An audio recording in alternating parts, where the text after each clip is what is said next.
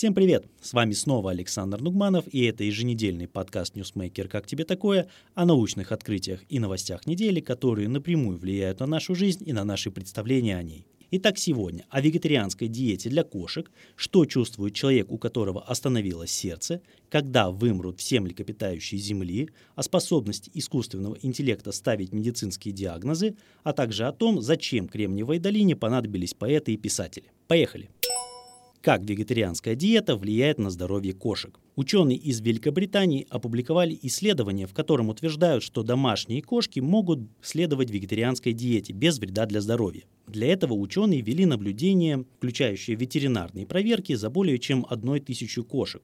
Из них 9% не потребляли мясо. Исследование рассматривало 7 общих показателей здоровья и 22 конкретных заболевания. Выяснилось, что хозяева, кошки которых не ели мясо, на 7,3% реже обращались к ветеринару за помощью своему хвостатому другу, использовали на 14,9% меньше лекарств и на 54,7% реже переводили своих питомцев на терапевтическую диету. Однако стоит отметить, что ни одно из этих снижений не имело статистической значимости. Среди 22 конкретных заболеваний 15 были распространены у кошек, кормящихся мясом, то время как 7 были распространены у кошек на вегетарианской диете. Только одно различие имело статистическую значимость. Это не позволяет утверждать, что вегетарианская диета более полезная, но подтверждает, что и вреда, судя по всему, от нее нет. Исследователи объясняют, что кошкам нужен определенный белок, который в дикой природе можно получить только из мяса. Однако его можно синтезировать из продуктов растительного происхождения и добавлять в корм. Исследование проведено в контексте того, что производство корма с мясом оказывает серьезное влияние на окружающую среду.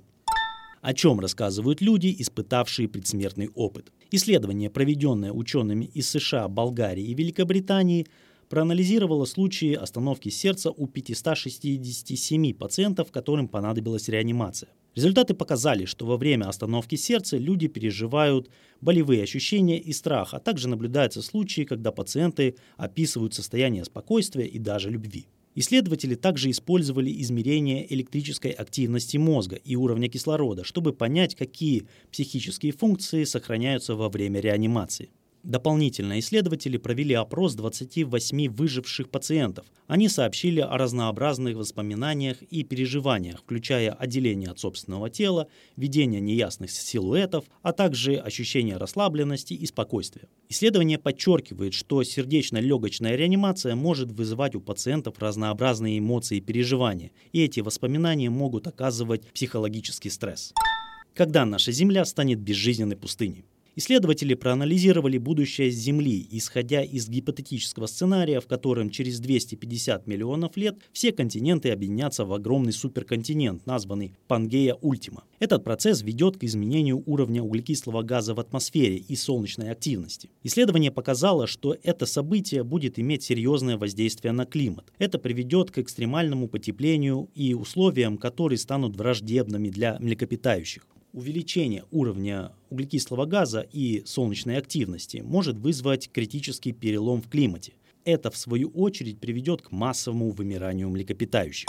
Искусственный интеллект поставил диагноз ребенку, которому не могли помочь более десятка врачей. Британский портал The Daily Mail рассказал историю мальчика Алекса, которому поставили редкий медицинский диагноз с помощью чата GPT. После трех лет посещения более десятка врачей, мать Алекса, исследуя причинные состояния своего ребенка, обратилась к чату GPT, который по результатам медицинских анализов поставил диагноз – расщепление позвоночника и порог развития спинного мозга. Алексу пришлось пройти хирургическое вмешательство, и после операции он начал восстанавливаться, становясь более жизнерадостным и активным мальчиком. Авторы статьи ссылаются на исследование, согласно которому чат GPT может диагностировать медицинские состояния с точностью до 72%. Это сопоставимо с результатами молодых начинающих врачей. Исследование также показывает, что чат GPT может быть более эмпатичным и предоставлять более детализированные ответы, чем некоторые врачи. Поэты и писатели идут на помощь искусственному интеллекту. Американские журналисты рассказали о тенденции, которую наблюдают на рынке труда IT-компаний в Кремниевой долине. Компании нанимают поэтов и писателей с гуманитарным образованием, включая экспертов по хинди и японскому языку. Это делается для улучшения качества инструментов искусственного интеллекта. Эти специалисты создают короткие рассказы и оценивают качество текстов, которые составляет искусственный интеллект. Компании хотят расширить возможности языка и его стили, что может принести выгоду в конкурентной индустрии. Работа с поэтами помогает обогатить данные для обучения искусственного интеллекта, но требует совмещения творческих и технических навыков. На сегодня на этом все. Не забывайте подписываться на подкаст «Как тебе такое» в Google подкастах, Кастбоксе и в Apple подкастах, а также в YouTube и Яндекс Музыке. До следующей недели.